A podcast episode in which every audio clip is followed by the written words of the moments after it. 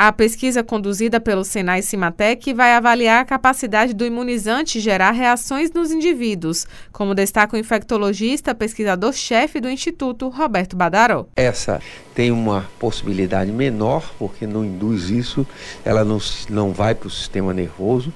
É a primeira vacina que está sendo desenvolvida que pode ter as quatro variantes ao mesmo tempo. As mulheres são maioria na equipe. Uma delas, Bruna Machado, líder técnica do projeto, explica que o imunizante a ser testado virá dos Estados Unidos em lotes pilotos. E, caso dê tudo certo, daqui a um ano, com todos os dados de segurança e eficácia, será apresentada à Anvisa.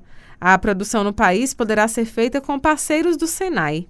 Hoje nós já temos uma infraestrutura laboratorial capaz de produzir é, essa, essa vacina né, em nível laboratorial, com corpo humano, né, técnico também capacitado para isso, e uma parceria que a gente tem com a Genova, que é uma biofarmacêutica que fica na Índia, que é a responsável pela produção dos lotes pilotos, os lotes que vão, que vão ser usados nos estudos clínicos. A primeira vacina testada no Brasil com a tecnologia de replicon de RNA será estudada no Senai Cimatec. A primeira fase terá início em setembro, com 90 voluntários.